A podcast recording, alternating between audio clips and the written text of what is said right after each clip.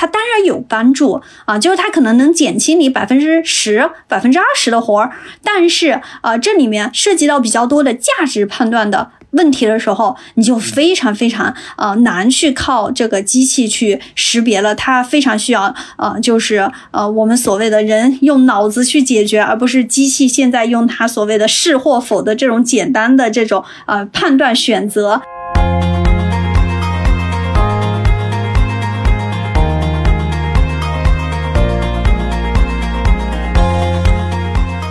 大家好，欢迎收听阔博治疗，智慧的智。聊天的聊，我是主持人潘天一，我是主持人吴俊。阔博治疗是一个有 AI 味道的访谈节目，节目背后的阔博智能虽然也是一家 AI 企业，但是我们的节目中邀请的嘉宾也好，讨论的话题与行业也好，都并不一定限于阔博智能自己服务的行业领域。所以我们的愿景是通过阔博治疗这个节目，让我们的听众更广泛的了解到在不同行业中多样化的人工智能应用场景。和这些行业里有趣、有故事的人。如果您喜欢这一期节目，请给我们留个言或点个赞，也欢迎在各大播客与电台平台上搜索、订阅并关注“阔博治疗”，智慧的智，聊天的聊。那我们这一期的话是非常呃有趣的一个一个故事吧，就是怎么怎么邀请到我们这一期的嘉宾 Coco。呃，是因为我呃前一段时间参加了一个朋友的婚礼。嗯，然后这个朋友呢，他是在国外读了一个一个法务的这个这个呃 degree 啊，然后我去参加这个呃婚礼的话，这个就有点像那个是一个什么律所的年会，知道吗？就是好好几百号人，然后好像大家都在，而且有各种活动啊，就是包括那种抽奖的那种气氛，就就在那边呃呃瞎聊天吧，然后通过一个一个。旁边桌子的呃桌上认识的一个也是个嘉那个参加婚礼的嘉宾，嗯，然后就聊到这个法务上面的一些 AI，我也是介绍，就是说我们这边是是做一个节目，然后呃 就是希望通过这种这种活动有没有机会认识一些相关的人士来来帮我们那个讲一讲法务上面的这个 AI 应用场景是什么。那么非常有幸的就是我们呃通过这位朋友呃认识到了今天的嘉宾 Coco。呃，然后他是呃，现在是做 Legal MVP 的一个创始人。等会儿我们给 Coco 来讲一讲 Legal MVP 到底是一个什么样子的东西。当然，之这个呃之前的话，他还在创业公司当过合伙人，而且是专门专注呃这种 AI AI 的应用场景的。所以我们就是非对这个非常感兴趣。聊等会儿聊到这个这个话题。然后在此之前呢，就是他的呃学业这边呢是嗯这个武汉大学。呃，毕业以后还去了美国 Georgetown 读那边的法务呃学院啊，然后是这个中美呃都有这个呃，应该是算就是他就 bar，也就是这种律师的一些呃资格证或者职业证，呃，所以呃也是非常有呃有有资格的一个 一个嘉宾来来给我们介绍。呃，这一期的这一期的话题，呃，要不 Coco 你你自己就是说说你这这个这个背后的经历，你你是怎么就是也一点点滴滴的走到现在的这个这个位置上？好好，谢谢天一，呃，谢谢谢谢，就是呃，其实刚刚听你在介绍我这一段经历的时候，我突然觉得哇，好像有点高大上，但是这个高大上 就好像我我觉得尤其。包括 AI 加什么法务啊，然后法律科技啊，就是这种词一听起来就感觉好酷好炫。这也是嗯，可能当年我选择就不去做律师，然后去去这种创业公司，然后去做呃这种呃看起来很酷炫的东西的一个呃表面上很吸引我的这个原因啊，其实背地里面那是一地鸡毛，一点都不 AI，有很多人工。的智能，就是我们在实际在做的过程当中，呃，它有很多。呃，就是那种一地鸡毛，是我们真的觉得很人工。呃，因为呃，法律本身就像你刚刚有提到我的这个学历，呃，为什么读了这么多年书，就是在国内读还要去国外读？嗯，因为法律本身作为社会科学，嗯，它它还是比较复杂的，嗯，它很难用这种机器比较理性客观的东西去把它翻译成呃程序啊，然后能够去实现呃所谓的人工智能啊，所以呢，现阶阶段我们是靠着人工，然后表面上实现了一丢丢。智能，所以也很感谢天宇的这个介绍啊，其实也没有这么高大上，干了很多这种就是呃满地都是脏活的呃所谓的人工智能。哎，我听到就是我其实之前呃在我们录制之前也听了你参加的一些其他的节目，然后那边我觉得特别有意思，一个深刻印象就是你说你上过好几个法学院，但是后面也一天都没有当过律师的一个人是吧？你这个经历能说一说吗？嗯，呃，哦，我如果说真正算做律师的话，应该是不到两个月，我就从律所里面辞职了。啊，其实这好几个法学院，就像刚刚天一说到的这一场婚礼里面，你见到的那一桌啊，搞法律的啊，做法务也好，律师呃，律所的年会一样的，就那里面其中就有一位我的同学啊，那他是我的这个本科同学，也经过他啊，然后认识了天一。啊，其实这一块的整个的经历，我跟那一位同学同样都是转专业。的这样一个背景，我们不是说高考第一志愿我们就啊选了法律啊，当然我们有六个志愿，但是哈我是六个志愿全部落空的，是选择被调剂到了这个信息管理学院啊。他其实后来冥冥之中他又呃把我引向了就是这个呃法律 AI 的这一条路上啊，因为信息管理学院它其实呃就是所谓传统的这种嗯就是图书馆，你从纸面上的变到这种呃能够可以被检索啊。就像一个啊智能的机器人，其实回答问题，它背后都是对应着大量的信息啊，然后你怎么样把它调取出来？所以呢，当时我们在那样一个学院里面，但是但是是零九年，其实我们都还没有对这一块有任何的认知，我们对计算机对于呃这种电脑的认知啊，还只是一个我们拿百度拿谷歌来检索一下就 OK 了，嗯嗯，所以呢，我就从这个信息管理学院，然后呃转专业转到了法学院啊，在法学院没想到。我一待我就待了，呃，本硕其实是七年时间，我在武大待了七年的时间，学了特别久，啊，就久到了让我都有点开始怀疑，就是自己在学校里面过得是不是太散漫了。所以我后面又去美国，用非常短的一年的时间又读了一个硕士，所以总共是八年的时间，啊，读了这么久的法律，我以为我自己应该是做一名。怎么说啊？就是争议解决律师，就是打国际官司的，就是那种国际仲裁呀，就是嗯这种嗯跨国的官司。我觉得可能这是我未来的出路。我也一直在学这个，后来去律所里面也是在做这个啊。但是做了不到两个月，我就被另外一个酷炫的东西，就是刚刚天一介绍我这一段 经历的时候，我说做呃法律的人 AI 人工智能的这种东西，呃酷炫的东西吸引过去了，然后我就呃立马去啊去了。创业公司，所以，呃，这样一个创业公司的经历大概五年的时间，然后现在我是自己出来，呃，然后创业，但是呢，因为非常初创期。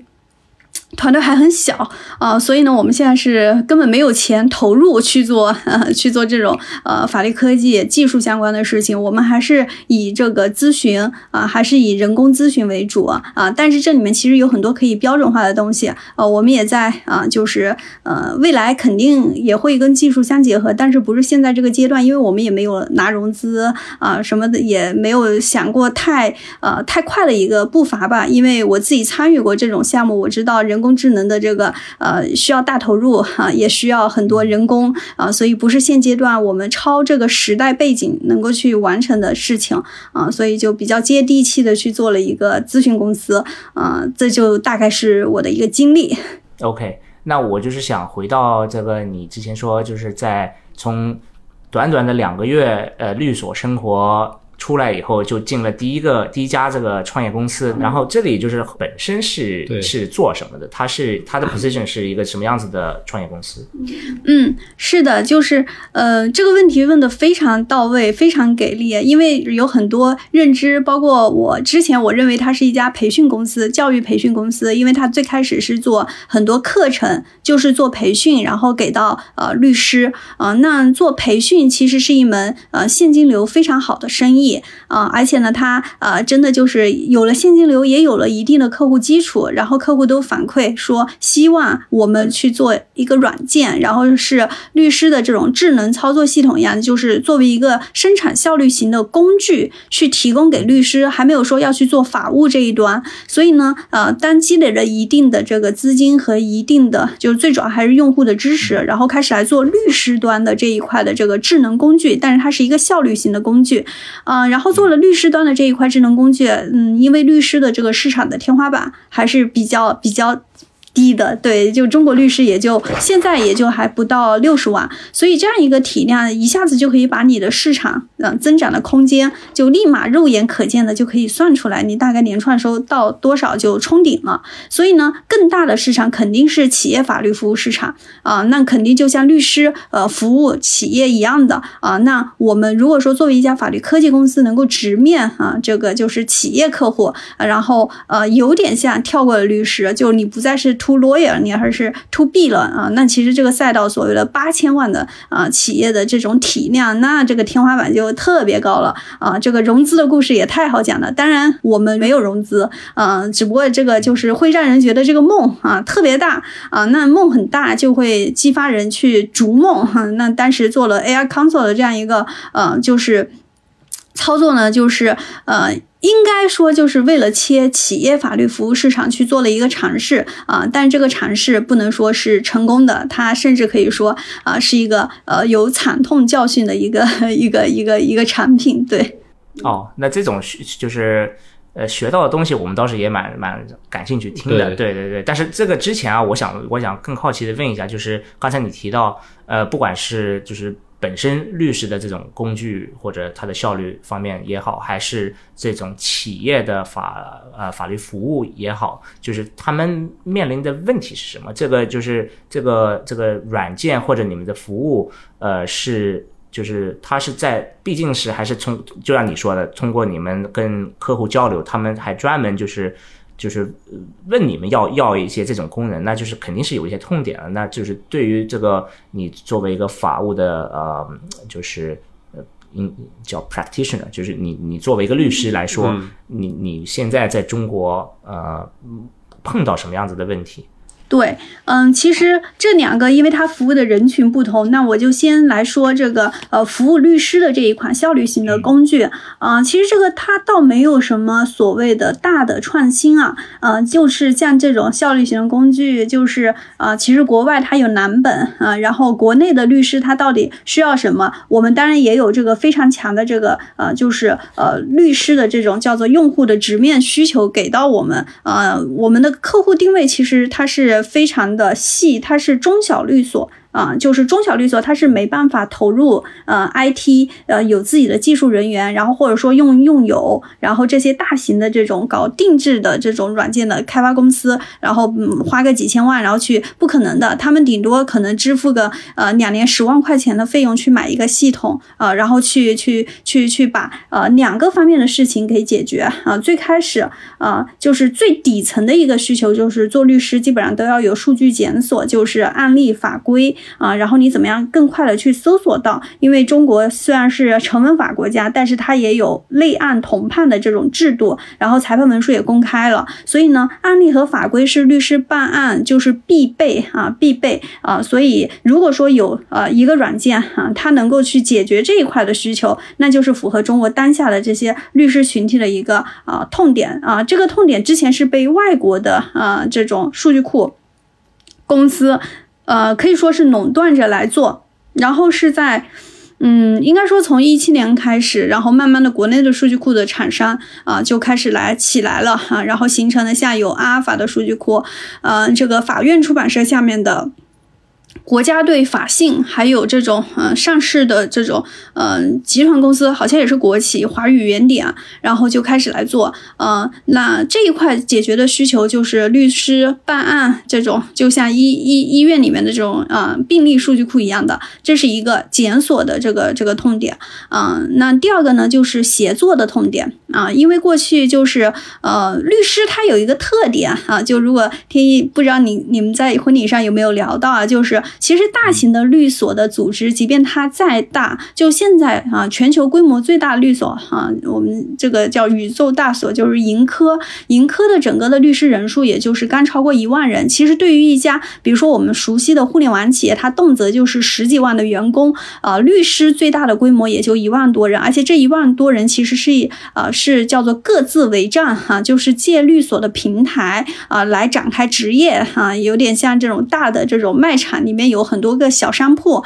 然后在展业啊，那这一块就会有一个问题，就是律师之间的协作啊，他。有这个需求，但是他又不是像这种集团化的这种呃需求那么的强烈，所以他协作可能局限在一般的律师，就是啊从三人到这个十人左右团队，就是这种中小型的团队就很多。那中小型团队的协作需求它比较简单啊，用一个比较简单的项目管理工具，它就能啊搞定，它不需要用有的这种或者说什么 ERP 就是特别繁琐的这种程序，它都不需要，它就是简单的一个项目管理。的这种壳子啊，这种工作的方法，然后你用软件把它固定下来，然后大家在里面填空，然后协作就行。所以呢，我们因为当时定位的也是这个中小型的这一块的这个律师律所团队，然后就做了这个第二个，就是帮助大家做协同的项目管理工具，然后把这两者合合成一个，然后就是啊叫做作为这个律师的这样一个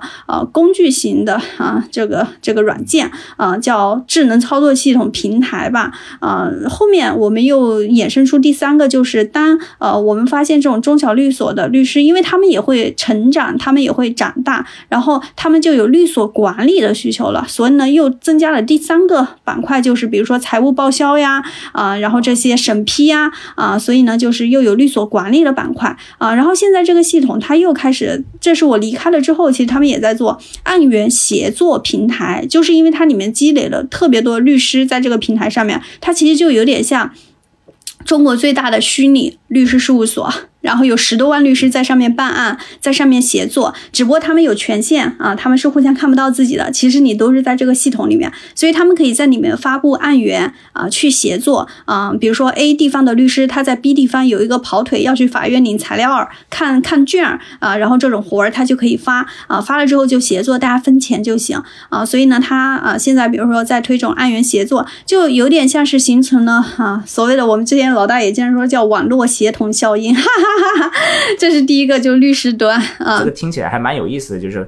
先从一个一。一个点点滴滴的这个需求开始做，然后就随着这个客户成长，然后慢慢的就覆盖更多更多他的需求，然后变成整个一个，最后变成一个平台了。感觉对对对对对，就是对你说的很好，就是它先是一个操作系统，就真的很像一个公司，就变成一个管理管理系统了，然后再变成跨公司的一个平台。对对，呃，刚才你提到这种呃案例的检索，一个搜有点像搜索引擎。我我之前其实也跟我一个。呃，一个朋友其实就是前前同事吧，他也是呃做法务的，嗯，然后我们就聊到一一些这种搜索引擎吧，就是专门去找这种 case。如果我的理解是对的话，就是因为你说可呃可能这类似像那个 case 就 case case law 对不对？就是说你你做一个案例的话，你还要先找到之前。类似相同的案例，呃，是怎么判的？然后可能你对这个这个 case 就有更好的一个把握，呃，甚至一开始有一些外国公司去去垄断这呃这个这种数据库，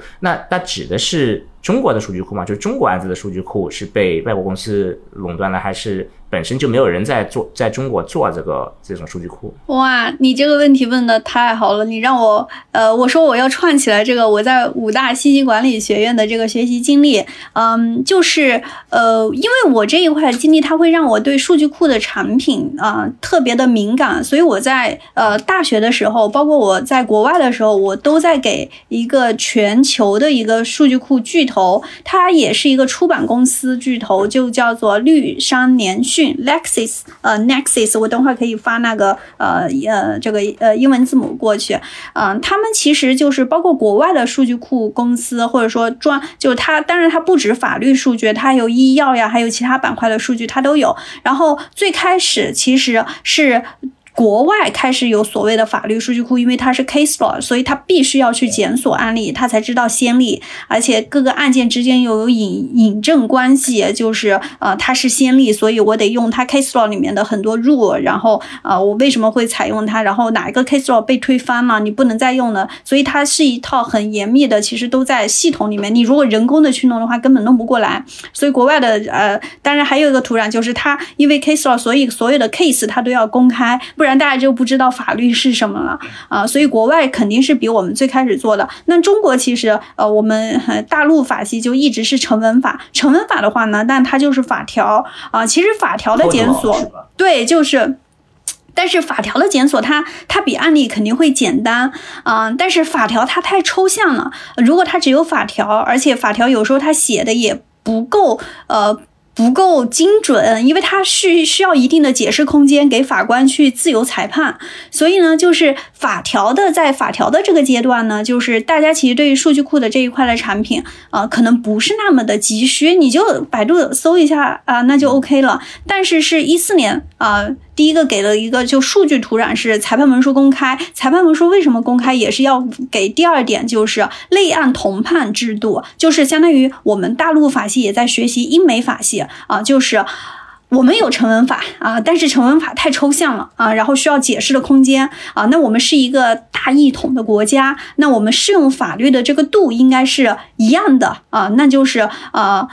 北京市这么判，那可能广东市也稍微参考一下，因为毕竟还有个最高院啊，所以统一一下裁判的尺度。当然，地方之间还是有差别的。所以呢，一四年裁判文书公开，然后再再推这个类案同判制度，就给了中国自己。啊，人中国自己人去做中国的数据库啊，给了非常强的土壤，所以数据库中国的法律数据库有国家队，比如说像华语原点的这种啊，或者说，但是华语原点也不是纯国家队，它是上市公司，肯定国家会有那个，包括啊北大法宝好像也，因为它是北大系，我不知道它有没有这种啊，包括这个呃这个，但是最国家队的是法信啊，法信是中国法院出版社啊，然后呃其下。去做的，呃，所以就是这些国家队参与，当然就有像我们这种叫做我们叫民间队伍也在参与，啊，民间队伍参与的也有好几家，然后包括句法呀，包括法常啊，就是有很多这种平台也在做，啊，所以是制度啊，就是裁判文书公开和类案同判这两个制度啊，催发了，呃，就催生了，就是呃，我们有这个条件，也有这个土壤去做这件事情，嗯。OK OK，所以有这个东西之前，其实是不太可能做这个事情的。对对，嗯，但国外可以，因为他们的制度本身就是支持这一块的。OK，嗯，基于这个类案同判的这个概念，刚才你提到的，我想问一个问题啊，就是这个也是之前我跟一个呃法律师朋友聊的时候，就是提，可能他也提到一个问题，就是他们会通过这种搜索引擎去查一下他这个现在手上的这个例子，可能在不同的。就是可以去去，比如说诉讼的这个法庭有不，你可以选择不同的区域去去执行这个任务嘛？那可能去可以去看看某一个区域的这个法庭，在这种类型的案子上面，他曾经的这个判定，虽然说是可以做成一个同类的，但是它不一定是有个绝对的同类。然后哪些地方可能某些案子就会偏往一个方向去去判，然后他们就所谓的这种。案例的 shopping，我觉得你你你有看到过这种现象吗？哇，你好厉害啊！你连 shopping 这个词，你你让我一下子回想起来，我在法学院学的，呃，其实它有一个专业名词叫 forum shopping，就是那个呃法，对对对，forum shopping，嗯，它这里面就是呃，其实管辖的法院是可以选择的啊，就是呃，在一个官司当中可以去答啊管辖权，叫做 jurisdiction 的这个这个。这个 issue 就是管辖权争议啊，就是比如说这个案子本来呃可能啊是在 A，在 B 法院也可以，在 A 法院也可以，然后呢，嗯。这个原告在 B 法院起诉的，被告就说我有管辖权异议，你应该在 A 法院，这样就可以拖延时间啊、争取更多的谈判地位和谈判空间啊、然后把这个案子，呃，尤其还有一个就是你刚刚说到很重要的，就是法律的适用，它是有这个自由裁判空间。那 A 地方和 B 地方啊，及、在美国，那肯定是各个州跟州之间的法律它是不一样的啊、它是一个呃叫做联邦国家，但是在中国是大一统，即便是大一统啊、但是北京市和广东省的这样一个啊、裁判的自由裁判空间肯定是不一样的啊、这不用说。我们在在这个 forum shopping 的时候呢，就是中国的这里啊、跟美国这里基底都是一样的。那于当事人而言，他就会打，如果说管辖权有的打，他就会换过来换过去，只要换到对自己有利的啊、forum 有利的法院、法庭啊、乃至。呃，法官，我不知道他，就比如说法官，啊，他发现了利益冲突，然后他要申请法官回避，啊、就是不能让自己的这种案子受到一些人为的地域的影响，然后让自己的案子的赢面会更加大啊、就会这样子。即便内案同判，但是呢，内案同判下面因为管辖权可以打，所以呢，他还有非常大的空间可以不同判。呵呵是的，这个蛮有意思。我觉得这里就是，呃，谁把自己的这个数据的作业做得最最完美、最全的话，可能他在里边还是有一点这个操控的能力的。对对，是的，是的，呃，你这里我又想起一个，当然就是一个一个比较好玩的一个事情，就是中国人一般都说，呃，你要去法院里面打官司，那就是你要认识法官，对吧？啊、就是尤其像我们这种小地方的这种，因为我也在小地方帮我家里人打过官司啊，我们还真的就是就是要要就是特别多的这种就是小地方的事情哈啊、那他其实他就说，呃，那因为法院一般在开庭前他会给把开庭公告发出来，然后你就知道到哪个法官手里了啊、那这个法官手里，啊、之前如果说裁判文书没有公开的时候啊、你可能会托人找关系，然后呢去跟法院的法官聊一聊，看看他的口径。啊、那现在裁判文书公开了啊、那你就不用托人，然后呢你去裁判文书网去搜一下这个法官过去的这些判例。啊、比如说你都是借钱、民间借贷啊、然后别人欠你钱不还，但是呢你没有借条，然后这个借条丢失了。啊、那你要去看，如果说这个法官他过去在我们这个法院啊，就我这案子我已经确定要走到这个陈法官手上了，我就去看陈法官过去判过的所有民间借贷案例当中没有借条，他也支持这个债权人啊，支持这个借钱的人说啊，对方一定要还你钱啊，即便你的借条丢失了啊，然后你要找到这些理由，然后呢，你看到法官都是哦，因为这几点理由，然后他就支持你把钱要回来，那你就赶紧去补充自己的这些证据，都是切中法官想要的这些理由。啊，那你赢啊，就赢得更加的这个稳了，对。所以公开还是其实更好，就是也更公平。其实某种程度上，对对对，还是公开对一切，但是现在就是裁判文书的公开，它越来越不公开了。就是一四年到可能到你们知道这个局势比较紧张哈，就是应该到二零二零年开始，裁判文书网的数据就越来越越少下降，因为法院。就现在所有的法院的系统里面，就之前的裁判文书是你写好这一份裁判文书，它就自动上网。现在它多了一个功能，就是你写好了这一份裁判文书，就是你要单独再点一个键啊，然后它是不是能公开？即便它能公开。还要经过一道审核，它不像之前那种自动公开。哎呀，我下了判决了，自动公开。现在是没有例外，那就是不公开，是吧默认是不公开对哦例外才是公开感觉又倒退回去了。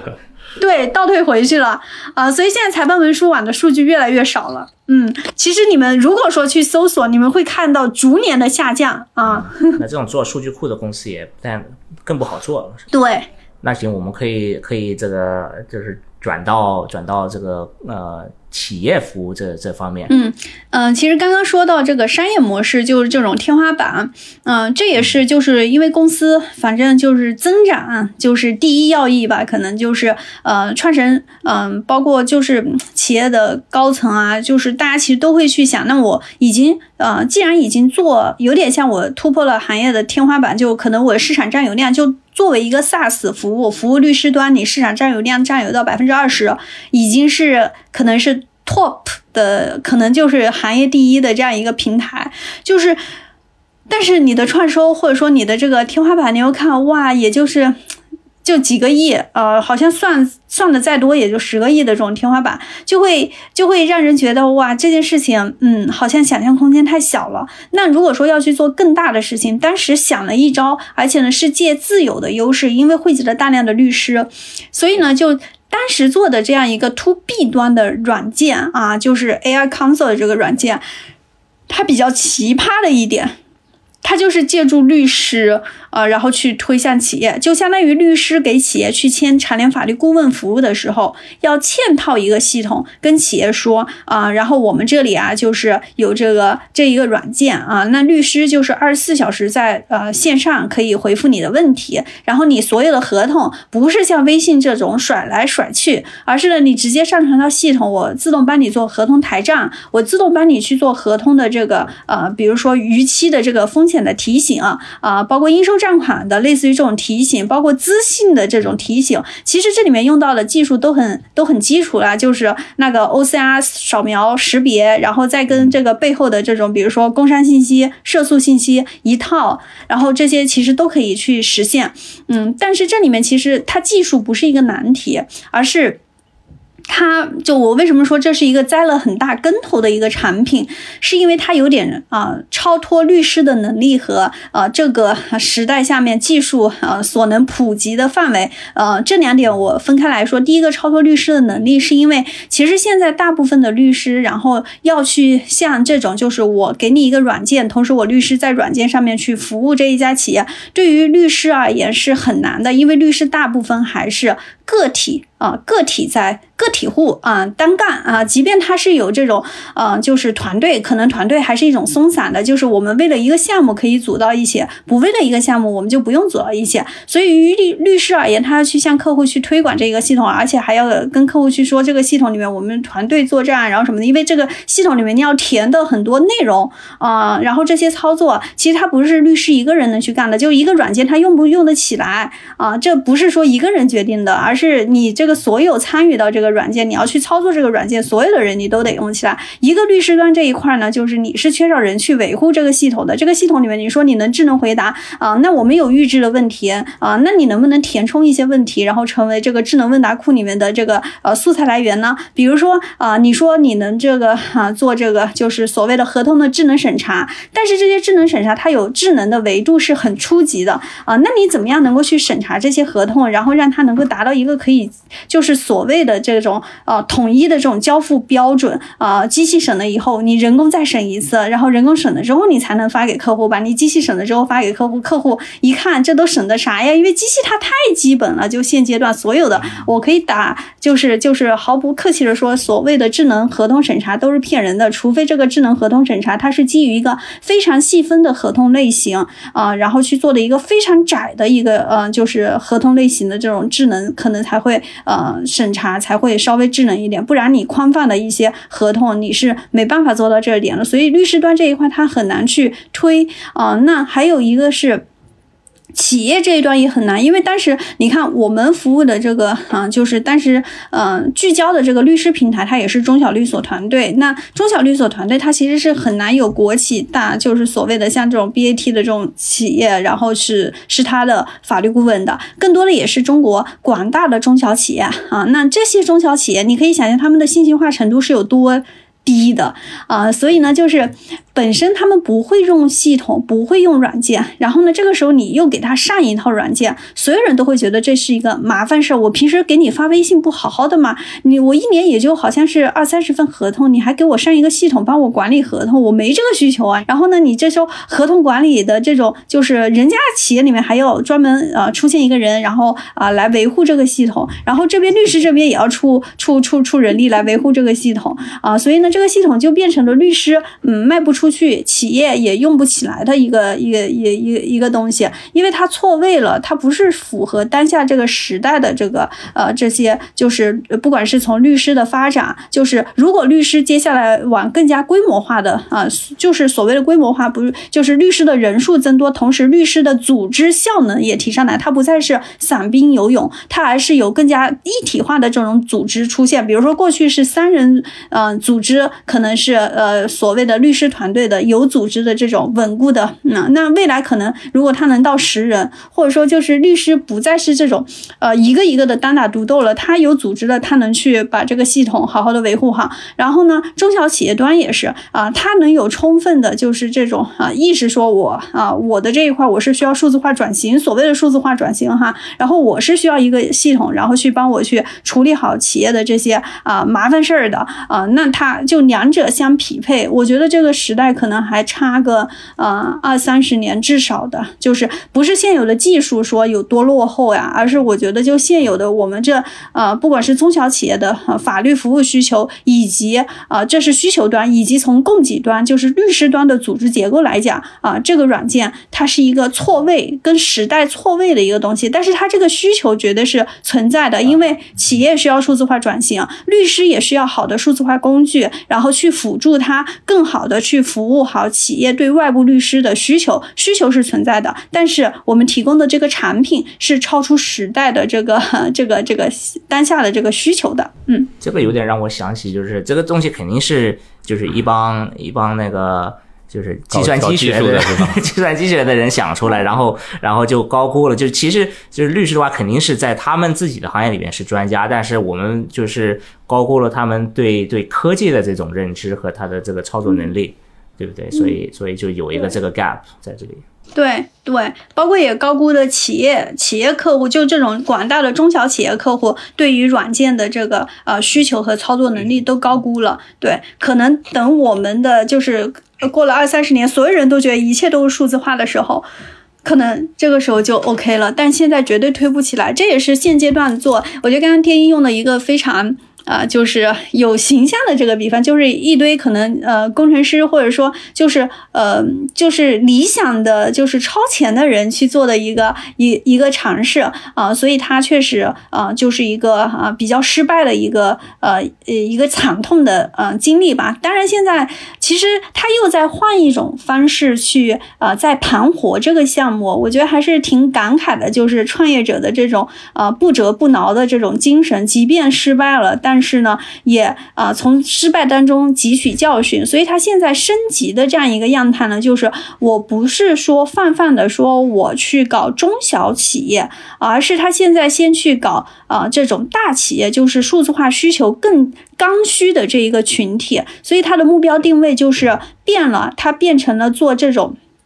就是头部企业的，嗯，这种数字化转型，而且它更多的是以接大单、定制单，然后去，呃，怎么说，叫做在这种定制单张啊当中呢，去抓到企业，呃，数字化转型、数字化的这种法务需求，嗯，然后再去做一个标准产品，去符合向下兼容，去符合中小，呃，中小的这种企业的法务需求，啊，所以现在就是转变了一个这个客群，可能这样就。就会好一些，因为大型的企业它需求绝对是超前的，先符合超前的，而且呢，他们也能付得起。高额的定制的这一块的钱的时候啊，那我就可以训练我的这一支团队去做这种法务数字化转型当中的这种啊，就是定制的软件开发啊服务啊。那做了可能大概要积累，嗯不呃，当然这个就是单子虽然说金额比较大，我也知道，但是就是能够拿下这些客户也比较难啊。那拿下了客户之后，就训练团队，然后去弄，然后再去做标准品，然后再去卖啊。所以。以这个就是换了也换了一个客群，换了一种打法，也不再单纯的依靠律师去触及企业客户，而是直接去打企业客户的市场。嗯嗯，所以这个也是听起来一直在探索这个改变方向这么一个过程。呃，然后我想也想问一下那个 AI 的这个部分啊，就是 AI 刚刚提到这个在法律里面用到的主要是合同审核是吧？嗯，这个这个我还比较好奇，这个我们期望比如 AI 能够做到哪些工作，然后实际上它能做到什么样的一个一个水平？我觉得 Coco 你可以举个例子啊，就是我在那个上一个。那个播客里边也听到，就是你你提到，就是你可能呃到了晚上还想休息一下，但是但是好像还还有一点那个活要干，要加班，要在要在那个合同里边读读取一些信息。你说你那时候好像提了一嘴，就是如果有一个工具可以可以这样子，就是减少你们这种比较，就是其实是可以很标准化的一个用时，对不对？但是你们还是得做，是是，就是刚刚我觉得这个吴娟问题问的特别特别给力，就是呃，我们到底期待合同合同审查它能做到什么样的份上？呃，其实如果说从供给端，从律师这一端来说，到底期待做成什么样？呃，我觉得这个可能还是直接从客户端来说，就是企业它到底希望经过机器审查的这个合同啊，到底能够实现什么样的水平啊？那可以这样来说，就是呃，如果只是一个泛泛的这种呃 OCR 的基于这个 OCR 的识别，就是企业把这个合同啊扫描，然后传到这个系统里面，然后呢 OCR 识别了这些文字，然后呢这些文字呃把它结构化分字段。然后呢，在背后对应一些数据库，比如说，呃，这个资讯资信就是一般的做，比如说买卖合同交易的时候，你要查对方的资信状态，看对方能不能付得起这一笔钱。如果说他刚好有一个啊这个资不抵债的这种诉讼出现的话呢，啊，那啊我们可能就不要再跟他去做这一笔买卖了啊。其实这背后的就是，那你其实识别了这一个字段，它是一家公司，然后你在。背后对应这个公司的涉诉的数据，然后把它拆分出来啊，这种信息匹配上，然后你可能会出一个风险啊啊风险提示，这个该家企业刚面临了一个啊价值两个亿的这种诉讼的这种纠纷，已经远超过它资产所能承受的什么什么，就类似于这种，啊，其实这里面是一个非常啊非常基础的，包括啊你的逾期啊，包括你的这种价款啊，它结构化的语言啊，然后基本的信息也能使。识别它是比较基础的这种信息，能够做到呃合同审查的所谓的智能审查，但是它有很多，就比如说你怎么样去判断，比如说甲乙双方的这个谈判地位其实是不一样的啊，那你基于不同的谈判地位，你有很多这种合同的条款啊，你是不知道怎么样去改，能够去有利于我方的交易。如果说我方的谈判呃空间会大一些，比如说今天其实我就遇到一个很简单的事情，呃，我还在跟我的小伙伴讨论一个。合同条款，它绝对不是机器能够帮我们去做审查的。就是客户他想要说有一个退款条款，但是呢，这个退款条款对于我们做这种电子化的这种资料的交付，我交给你了之后，你说你没收到，然后你要我退钱，我是不可能退的，因为我已经交给你了。所以这种，嗯，然后那我应该怎么样来改呢？如果说我谈判地位啊，就是啊。低的话呢，那我肯定说，那就依着客户来呗，那就期盼客户是以不会黑吃黑，期盼客户他会。就是是一个好人，他收到就收到了，他不会撒谎。但是，呃，如果说我的谈判地位高，因为我已经判断出来了，这个客户他绝对想做这一笔买卖，那我就跟他好好说，我就说，那我这是一个电子品的交付，如果说咱们要坚持这个交付，如果不满意、不符合约定，那就要全额退款的这一条的话，那我们这笔买卖可能就没法做了啊。然后他说，那我们就一起来调整一下这个条款吧。所以我们调来调去，然后呢，我知道我的谈判呃实力是因为对。对方很想买，所以他肯定还有空间跟我去谈，所以双方一谈一谈，然后呢才把这个条款给审查出来。但是这个机器绝对是做不到这一点的，嗯，那那其实于这种而言呢，就是你审查出来比较多的这种基础信息，比如说对方的资信，然后这种逾期，然后价款的这种条款，它当然有帮助啊，就是它可能能减轻你百分之十、百分之二十的活儿，但是啊，这里面涉及到比较多的价值判断的。问题的时候，你就非常非常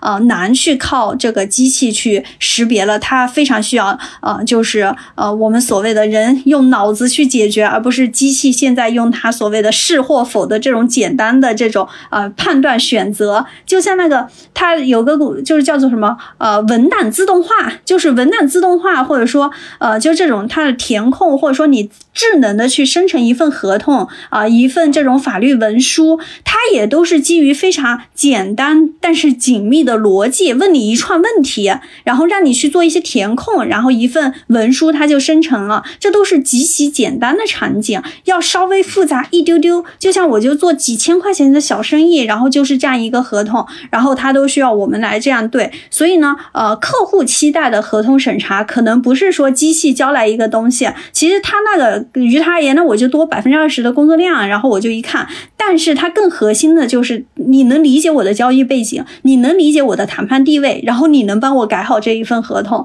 而不是让啊让一个机器直接交一份，就是啊智能识别出来这种东西啊，它可能它决定不了这一个交易，决定不了这一个合同的走向，它只是一个有点像花拳绣腿啊，我找一个小孩儿，找一个很便宜的法务啊，他也能看出来啊，但是这些关键的交易的啊谈判地位、背景信息啊，如果律师啊不知道啊，他就是。靠一个机器改出来，那客户绝对不满意的。这个律师绝对不会成为续签的律师。嗯嗯，这个听起来就是他需要很多主观的，呃，甚至这种通识的这个信息才才可以。对，就是非常广的一个认知吧。这，就感觉这里一个是认知，还有一个是信息，其实也有很多的信息是在这个合同之外的，比如说这个谈谈判地位，嗯，其实机器它都。没有办法拿到这些信息。嗯，是的，是的，即便他可能拿到，也是人啊，就是呃，把自己的意思拆开了，放到机器的智能问答里面去。对，你的谈判地位高吗？啊，然后你的谈判地位比对方高吗？可能他得问你一个问题，然后他才能做出判断。嗯，但是倒是必，就是我也不能完全否定以后不。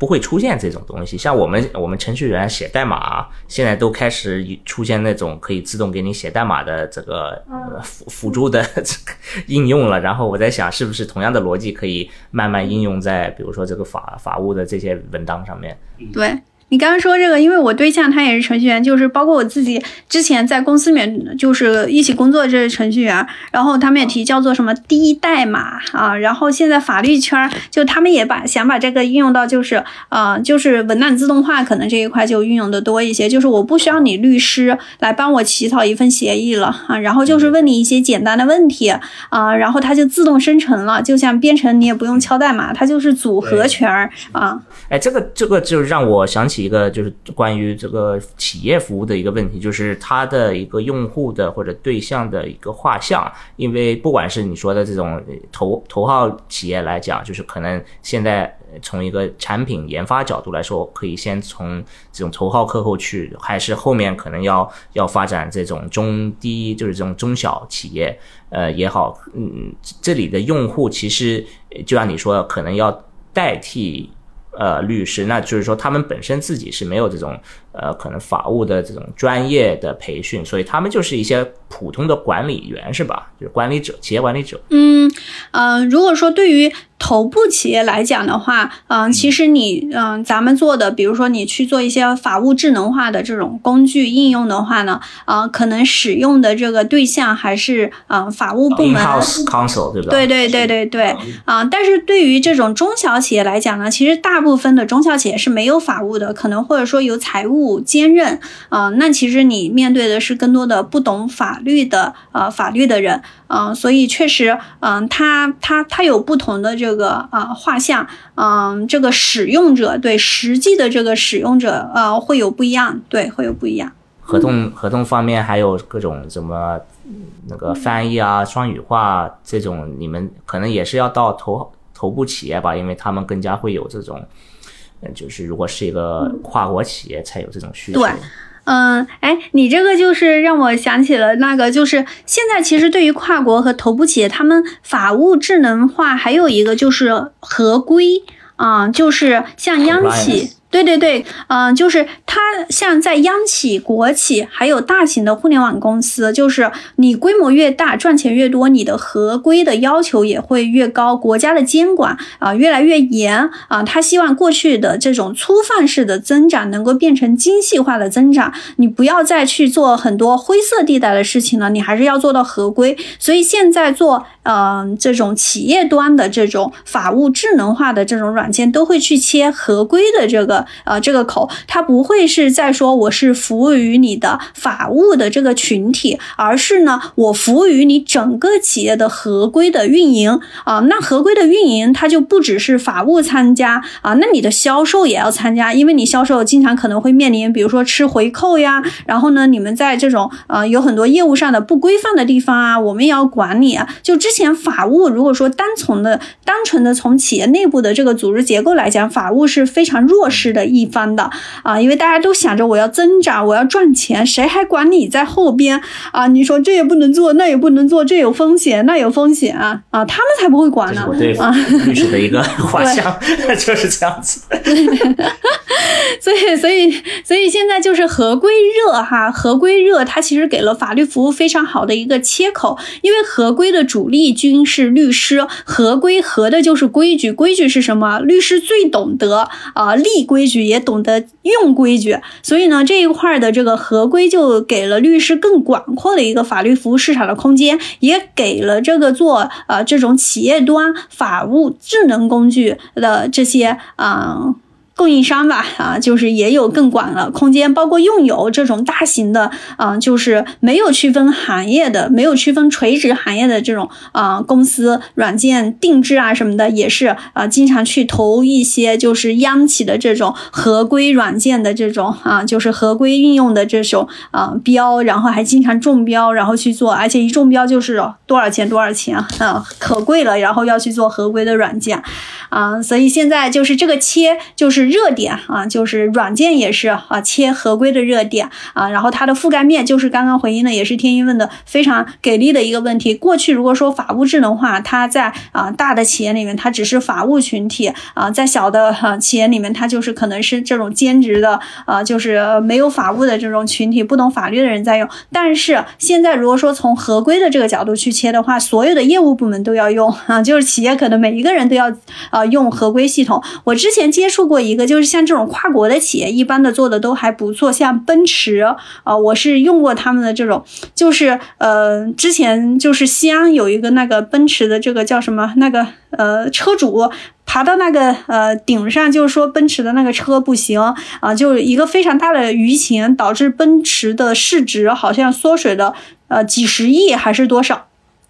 所以它是一个很大的舆情的事件。然后呢，这一个舆情事件过后呢，就是奔驰的整个的这种销售系统里面就有开始来做这一块，就是反消费者这种啊、就是有点像内部的这种内控，就是告诉所有的这种销售，然后门店人员，如果遇到这种情况，你应该怎么办，然后什么的，就是一套非常严密的呃逻辑系统。然后啊、这个系统啊、全部沉淀在他们的内部的这种呃，有点像企业管理或者说学习的这种嗯平台呀，然后其实就是这种类似于这种合规的这种呃平台，然后让所有的人啊，不是说法务去呢，他每一个门店的销售人员都要是，而且是。记录学时的在上面去学，你如果不学的话，你就通过不了考核，通过不了考核就影响你的绩效，然后影响你拿钱啊、所以就是现在合规的这一个点就切的特别好，所以它的呃覆盖面就会覆盖更多的就是非法律人群体、非法务群体啊、然后让他也更能收得起家。嗯毕竟就是规矩会相对来说，呃，比较客观嘛，就是没有之前说的那种谈判合同里边的一些很主观的东西。然后这个可能就，呃，既然它是相对比较客观，那可能就是它可以做的比较就是，呃，合合规规的这样子，呃，打包成，然后机器也可以就更更容易理解，然后呃，更容易就是在这个方面。做到一些提高这个效率的这个效果。感觉更像一个 ERP 或者企业管理的一个东西，然后它不不一定要一定要用到 AI，是给我的感觉是嗯嗯这个。而且刚刚其实说到这个，就是它合规的，呃，就是范围太广了，因为企业的日常运营它太广了，这个范围它牵扯到了部门，它牵扯到了业务流程啊，就像刚刚咱们提的这种 ERP 系统，就是它实在是太复杂了。所以呢，现在要切合规的这一块市场，比如说现在做的最可能最热的就是数据合规，因为数据合规就是你本身就是一个数字化场景的啊，然后你要去做合规的话，数据又都是在线上数字化的处理啊，然后你的这些你你。你有基础的数据源，然后呢，你要让它，比如说，呃，腾讯去上架一个 A P P，啊，那这个 A P P 里面你怎么样调取啊用户的信息，然后你的这种用户的这个就是告知提示函写的到不到位，然后呢，这里面有很多就是软件的这种啊，就是啊操作问题、界面问题啊，其实国家都对应相应的标准、相应的这种指标啊，那其实它就需要呃法律专家啊，然后去。拆解这些嗯标准，一个 A P P 要上架哈，怎么样防止它下架？所有的规则你都拿来研究，研究好了之后，你要写到这个啊，这个程序员能够看得懂的这些啊需求文档，写到需求文档里面，程序员就基于这些需求文档去开发一个自动检测 A P P 上架的一个数据合规的小工具啊。那这样子的话，其实啊，比如说腾讯它每天都要啊上线呃两三百个这种小工工具。小游戏也好，然后这种上架，那呃检测量如果过去靠人工是非常大的啊，但是具体到一个具体的，比如说数据合规领域里面的 A P P 上架啊检测。小程序啊，检测程序啊，能够呃，比如说一分钟去自动扫描啊一个 A P P 啊，它是否符合现有的国家规定？因为数据合规的这个领域，它实在是变化的太快了。现有的国家规定啊，它如果符合的话就上架；如果说国家规定一变啊，需求文档又要变啊，就跟这个 疫情啊，谁是低风险，谁是高风险，得立马调啊，不然你就出错了，出错了那可就是大。事情那也跟 A P P 上架一样，所以呢，就是基于非常细的这种场景去做智能的合规的工具，尤其是智能的数据合规的工具，这是国外的公司以及中国现在国内的公司在做法务智能化的这一块的一个啊，就是最热的一个呃切入点啊。嗯，OK OK，我们感觉绕了一大圈啊，先是从那个说到法务的这个。这个智能化，然后现在又又说回到就是这这个软件或者数据的这种智智能产品怎么变成合法合规？呵呵呵博主一上讲绕了一个圈。呃，我觉得就是，那你现在做的这个第二个创业项目，就是你自己的公司，呃，主要是往什么方向？你之前说是一个咨询，但是我我的理解就是说，呃，专门是为了让呃这种。就是刚才你可能提到现在的律师行业，因为大部分大部分律师还是自己那个单个的去去那个叫什么出出兵什么的，那可能每个人有自己的做法。现在你是想帮他们把整个这个行业拉起来，变成一个标准化，变成一个规范化的呃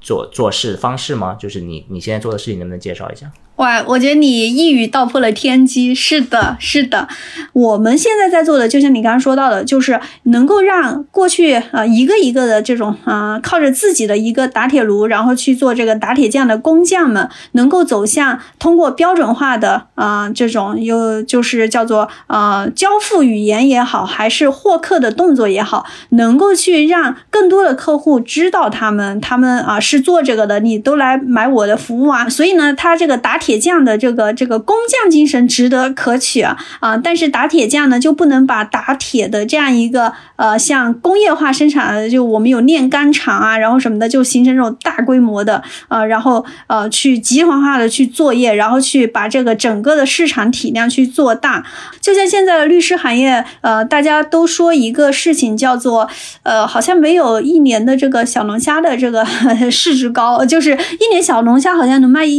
一一千。千多亿吧，就是到小龙虾的旺季，但是大家估摸出来的这个律师的这个整个的市场规模，就是法律服务行业里面啊做律师啊的这样一个规模，年年创收好总体应该是也就是千。千亿量级啊，那单单的一个千亿量级的这个这个市场，呃，存量其实竞争当然很激烈，但是其实还存在的大量的增量的市场，就是过往法律服务消费更多的是大家起了诉讼争议，然后我才去呃法院里面打官司，我就需要律师啊。那现在有很多非诉讼类的需求，比如说现在大家越来越有保护自己的婚前财产的意识了啊，那我可能会花钱请律师帮我去草拟一个婚前财产协议啊。那也有越来越多人可能觉得，哎，遗嘱，尤其大城市的这种房产是比较值钱的啊，那我也需要立遗嘱。包括企业啊，你看常年法律顾问也好，或者说企业合规顾问也好，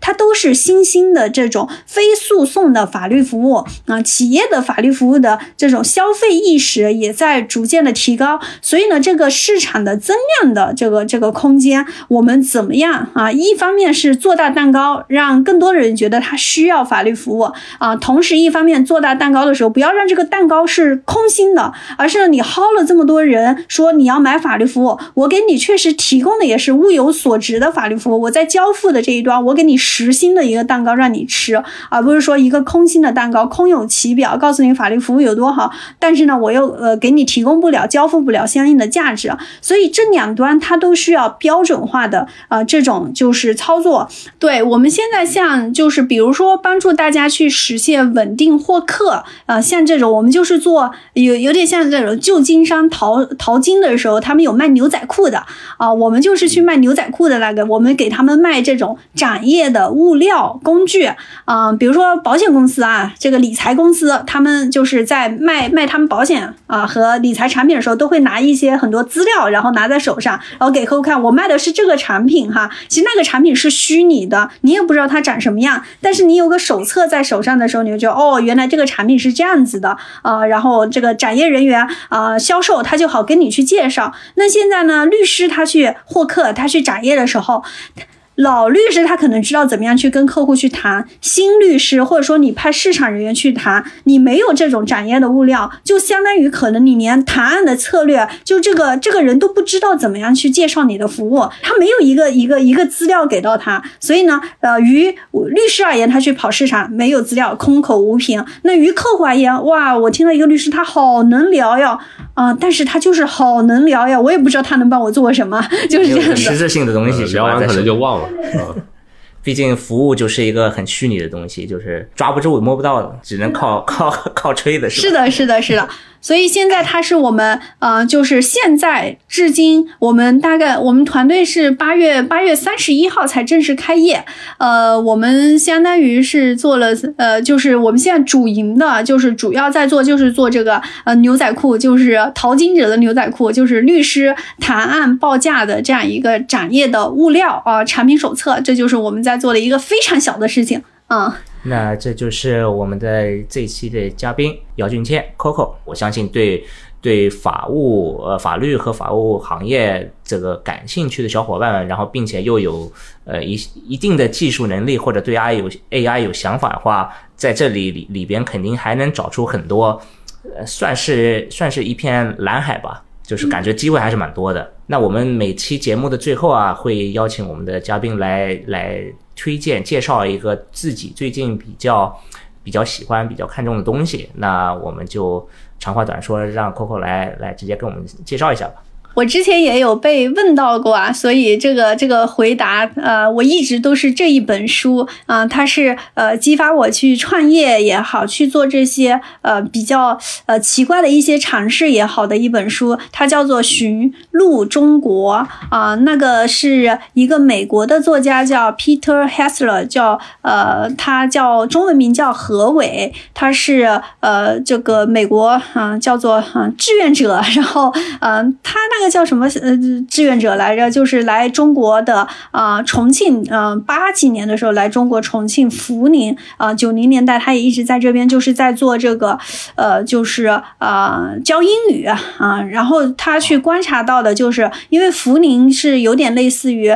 呃，因为我也是呃城镇小城镇青年啊，就是这种嗯跟我老家呀也比较像这种嗯县县级小城市。那怎么样去呃以一个个很独特的去呃视角去看中国啊。那他写了一个系列的书，《寻路中国》是他其中的一本，还有包括《江城》啊，还有另外一个就是他整个的系列呢，就是呃，他教会了我一件事情，就是呃要去行走，要去看，要去实践。可能我们置身室内，然后看到的东西，它啊也不是全貌，也不是你很多想当然就认为的。你可以去看看别人是怎么看的，他能给你带来新的视角，同时也有呃，就是他自己本身个人的一个独特经历，就是啊，算是比较关心的一个学术背景、学历背景，没有去做主流的这种呃，就是呃光鲜亮丽的选择。比如说啊，我们啊学法律就一定要去金圈所、红圈所啊这种外资所去成为啊国贸 CBD 里面的这种啊精装律师，还是呢啊你学金融就应该一定去金融街、去陆家嘴，然后去穿着西装笔挺的，然后去成为成功的啊金融人士啊，他都没有做这种选择，而是啊就是有点像现在大家兴起的间隔年。Gap year，然后有点像是大家要去，呃，就是现在年轻人越来越能够去认清楚自己的需求，不会去被社会的这种呃客呃所谓的啊主流的价值评判体系所绑架，然后他到了一个中国西部跟自己毫不相关的一个地方去，去抛头颅洒热血的去 写中国，去看中国，跟他一点关系都没有的这种事情，在我们外人看来跟他一点关系都没有，但是他啊却有如此的这种。呃，我感觉是这种，哎，那个叫什么？就是那个。普世的这种情节，博爱吧，就是博爱主义的这种，嗯，所以给了我很大的触动，就是不一定要成为一个成功人士啊，但是要成为一个啊有大爱，然后呃能够去追求自己想要的东西，而不是追求世俗给你定义啊什么样的成功啊为标准的一个呃人生。所以呢，这是第二个意义啊，那就是啊这一啊这一个系列吧，《寻路中国》是其中一本啊。那是何伟的这本书，我等会儿我我也发到这个群里面，然后把这个信息。好的，好的。Peter Kessler，我应该听说过这个名字的，因为呃，我一直在听一个播客叫 Cynica，就是那个前前百度的这个国际国际宣传部的一个一个领导，叫叫 Kaiser 郭，呃，郭总。然后他现在是在美国那边，也是在主持，跟跟一个南非的一个伙伴。呃，一起一起呃主持这个关于就是他们会聊中国的各种各种呃方面的这个新闻啊什么的。哇，你推荐给我 啊，就叫 Seneca 啊，然后这这里边他们应该是多次聊过呃 Peter Kessler，然后甚至可能会跟他有有过这种采访啊什么的，可以可以值得去听一下，因为这个名字非常非常熟悉啊。那么再次感谢 Coco 给我们嗯这一期的分享。哇，谢谢天一，谢谢吴俊。您现在收听的是阔博治疗，一个有 AI 味道的访谈节目。如果您喜欢这一期节目，请给我们留个言或点个赞，也欢迎在各大播客与电台平台上搜索、订阅并关注阔博治疗，智慧的智，聊天的聊。同时欢迎关注我们的微信公众号“阔博智能 （Clobotics）”，了解更多阔博的行业应用场景。并且收到下一期扩播治疗的上线通知。感谢您的收听，我们下期再见。